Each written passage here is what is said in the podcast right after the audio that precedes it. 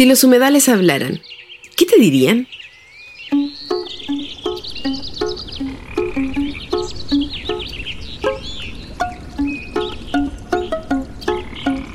Sobre esto conversamos con personas que viven cerca de los humedales del río Cruces y Angachilla, en las comunas de Valdivia y Mariquina, región de los ríos. Hablamos de su importancia por los numerosos beneficios que nos entregan y de cómo nos conectan con la memoria. Los humedales son nuestro espejo. Han estado presentes en estos territorios a lo largo de mucho tiempo. Existieron con otros nombres y nos relacionamos con ellos de diferentes maneras a través de la historia. Han sido rutas fluviales, defensas naturales, fuente de pestes y enfermedades, áreas de recreación o sujetos políticos que junto a organizaciones sociales hacen visibles diversas injusticias sociales en los territorios. Los humedales siempre han estado allí, en forma de pantanos, hualves, ciénagas o santuarios, pero no siempre los vimos. En esta serie de seis episodios llamadas Memorias Sumergidas, Relatos de Humedales al sur de Chile, nos ponemos las botas y abrimos los totorales para evocar junto a los habitantes de Tralcao, San José de la Mariquina, Iñipulli, Pelchuquín y Angachilla diversos recuerdos sobre estos ambientes inundados. Memorias de dolor, miedo, despojo, que quedaron sumergidas en el agua que inundó estas tierras luego del terremoto de 1960 y que dieron paso al sistema de humedales que conocemos hoy, su primer nacimiento. Memorias de experiencias, de lucha, resistencia, movilización ciudadana y esperanza, que desde 2004 nos hicieron redescubrir los humedales como patrimonio natural y cultural. Su segundo nacimiento. ¿Te sorprende? Sí dos nacimientos. En este primer episodio titulado Cuando el río se llamaba Quepe, compartimos con Salustio, Pedro y Hugo relatos acerca de cómo eran estos territorios antes de que aparecieran los humedales del río Cruces, antes del terremoto de 1960. Acompáñenos en este breve recorrido por la memoria. Vamos a escucharnos.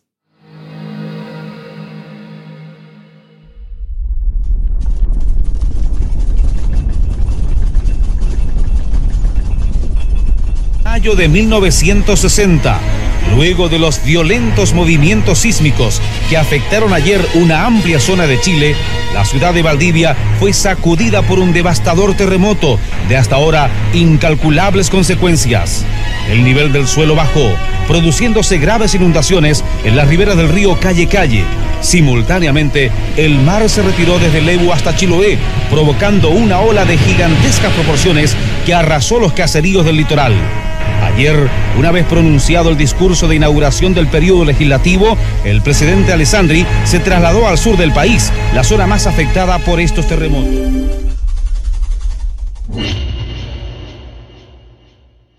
Así se comunicó la noticia el 23 de mayo de 1960 en el Canal Nacional. Conocido como el terremoto de Valdivia, este sismo de magnitud 9.5 en la escala de Richter duró 8 minutos. Luego siguieron una gran cantidad de réplicas y un tsunami que azotó todas las costas, desde Concepción hacia el sur. Su efecto se extendió a tierras tan lejanas como Japón y Hawái. Solo en Chile murieron 2.000 personas y dejó pérdidas materiales de más de 550 millones de dólares. Entonces fue dramático para las personas y aparte que fallecieron igual muchas personas, o sea, en, el relato ya al día siguiente, cuando eh, desde San José fueron los bomberos a, hacer eh, los rescates en el camino, ya encontraban antes de llegar a, a Mehuín, en Villa Nahuel, que, es un poquito antes de, de Mehuín, ya ahí encontraban cadáveres. Entonces fue fuerte, fue fuerte bastante. Y también hacia Chanchán, también hubo gente que falleció. Chanchán ya queda hacia la costa, en dirección al norte, de, en la costa del norte, en dirección a Valdivia, queda como 30, no 40 kilómetros más o menos. de, San José también fallecieron personas, pescadores, es una caleta ya de, las quenches propiamente tal. Mehuín tenía como una mixtura entre pescadores chilenos y, las quenches. Mm. Entonces esa mentalidad más emoteada es la que fue quedando sobre todo en Mehuín, mm. porque el daño fue mayor. Esto nos comentaba Salustio Saldivia, profesor de Historia, Geografía y Educación Cívica en San José de la Mariquina. Salustio lleva más de 13 años investigando acerca de la historia local. Con él, conversamos sobre cómo se ha ido transformando los territorios que bordean el río a causa de eventos naturales y sociales. Pero los cambios de la geografía de la comuna fueron igual importantes. Eh, a nivel de la costa se redujeron los sectores de playa, se perdieron algunos sectores inclusive de playa, digamos, dramáticamente.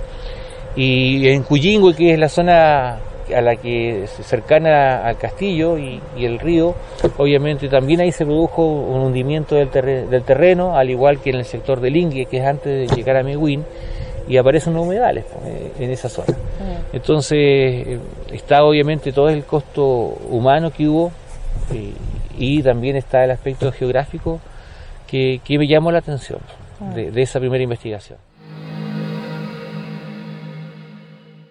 Por su importancia para mantener la diversidad biológica y cultural de la región, desde 1981 este humedal de cerca de 6.000 hectáreas cuenta con tres figuras de protección.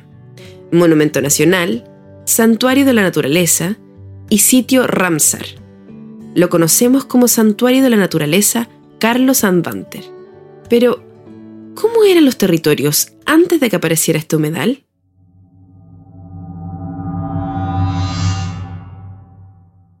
Para analizar la genealogía de los humedales valdivianos, nos situamos en la noción de espacios llenos, es decir, desde la comprensión que los lugares siempre han tenido historia y actores, sentidos, significados y relaciones, y que nunca han estado vacíos, deshabitados y desocupados, como muchas veces se suele presentar para justificar su intervención.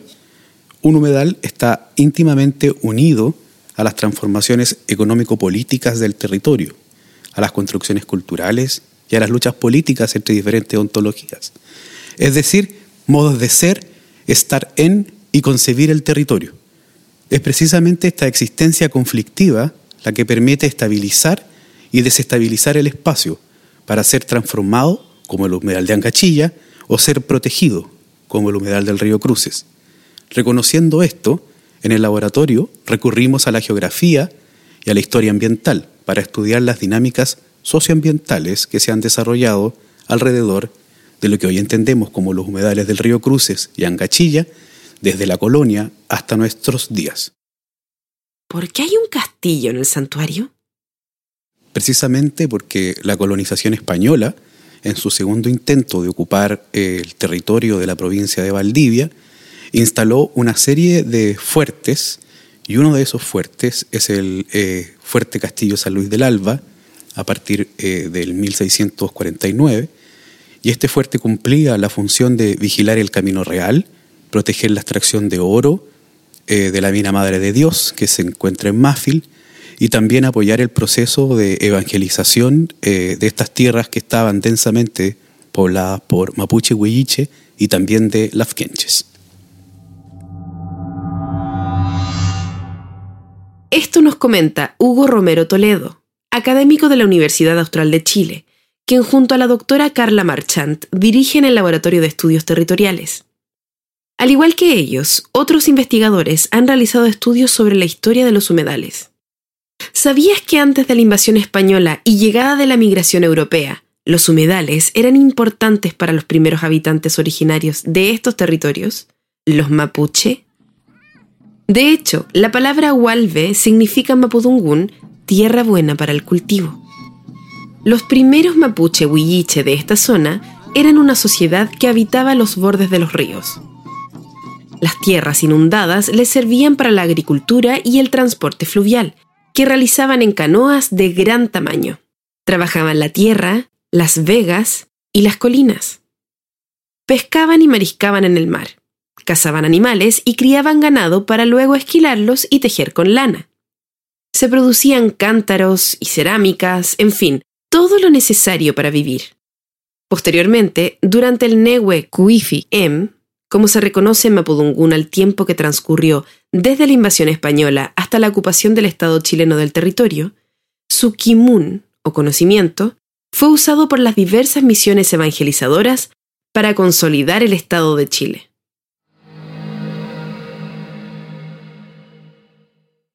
La vida en estos espacios puede reconstruirse revisando y analizando relatos de funcionarios de la corona que vivían en Valdivia y misioneros jesuitas, franciscanos y capuchinos que se establecieron entre los siglos XVII y XIX, y también con los relatos que aún guardan en la memoria habitantes del sector. Pedro Valdivia fue quien le colocó el nombre de Cruces, porque Pedro Valdivia antes de fundar eh, en febrero del 52 Valdivia, de 1552, tuvo un campamento acá en, el Valle Mariquina. Llegó en octubre esperando refuerzos de Francisco Villagra para seguir viaje hacia el sur y posteriormente fundar Valdivia.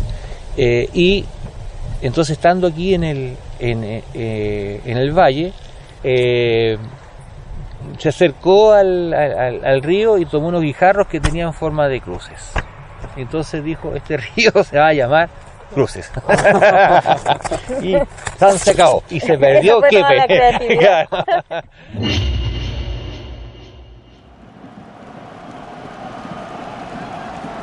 Este, este territorio fue defendido, Talcao, tiene su nombre. Talcao significa lugar de fuego. Lugar de fuego. Él es Pedro Guerra, dirigente mapuche de Tralcao, presidente de la comunidad indígena Tralcao Mapu y la asociación Comunidad Humedal. Conversamos con Pedro en su casa, y en la sede de la Feria de Tralcao, espacio comunitario donde nos compartió memorias de su madre, Auristela Huechante, lideresa mapuche, defensora de la memoria de su pueblo en estos territorios, nieta de Faustino Lorenzo Huachante, el último lonco que tuvo Tralcao.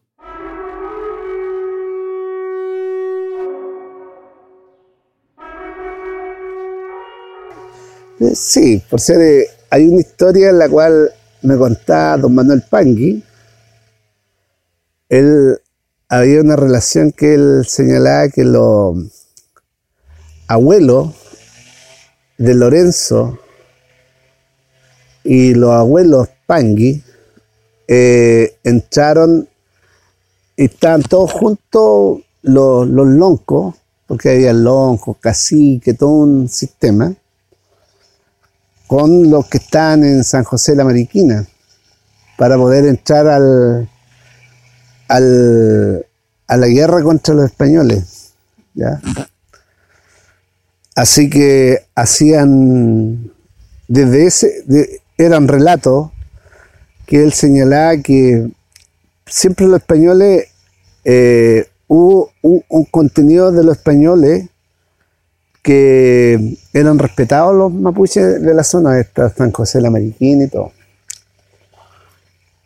Y además hicieron un tratado porque en el San Luis de Alba hay un fuerte que sacaban el oro arriba en, en Madre Dios y cargaban la goleta, la goleta española ahí en San Luis de Alba y se la llevaban a, a España. Ahora en goletas chicas, que cargaban ahí el oro y la llevaban a corral y en corral cargarían.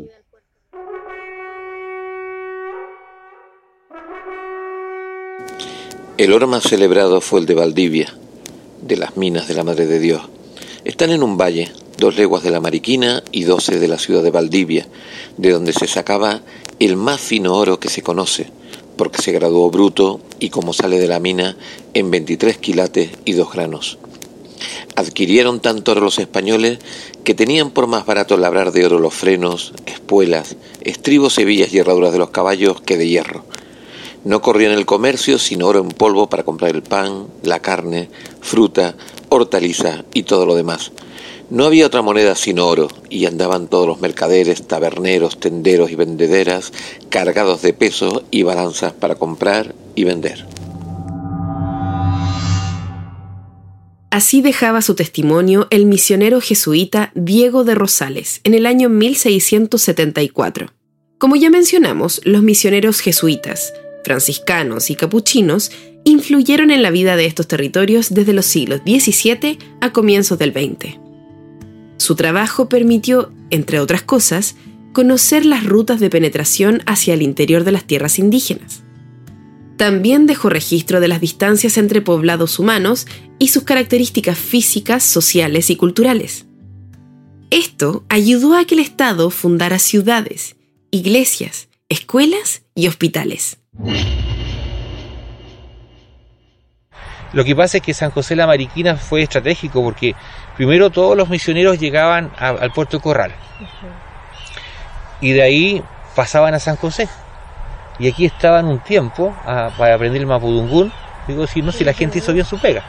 Aprendió, aprendía la lengua y en el fondo de ahí eran enviados a distintos lugares. La, misión de Porulón sale de los misioneros de San José.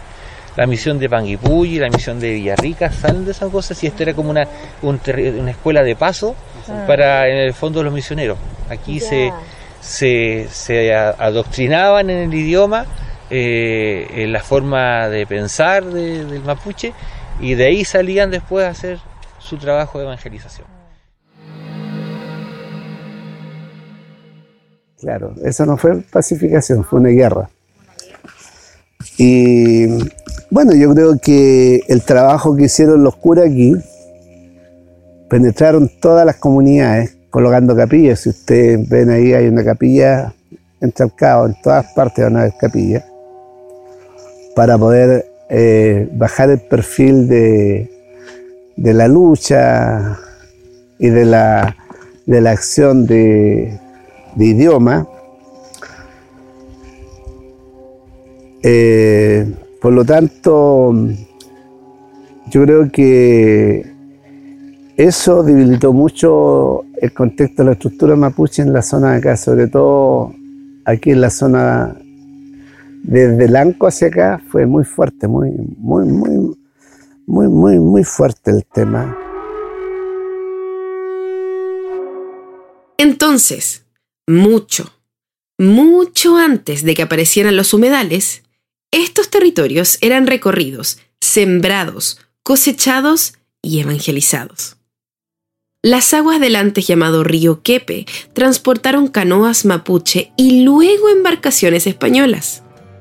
Sus riberas vieron rucas, espacios ceremoniales, guerras, misiones y villorrios.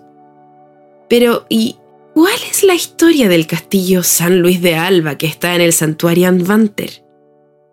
Eso podrás oírlo en nuestro segundo episodio de esta serie.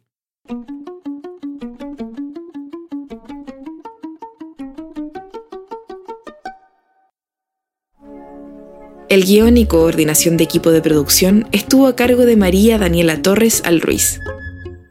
La edición fue realizada por Nicolás Viskupovich. La postproducción la hizo Leonardo Castillo. La dirección general de la serie estuvo a cargo de Carla Marchant. La locución del episodio la hizo María Ignacia Vidal y la ilustración Isabel Guerrero. En nuestra web, labt.cl, puedes encontrar la serie completa, así como otros recursos que hemos puesto a tu disposición. Este proyecto fue financiado por el Fondo de Patrimonio Folio 36901 del Ministerio de las Culturas, las Artes y el Patrimonio de la República de Chile.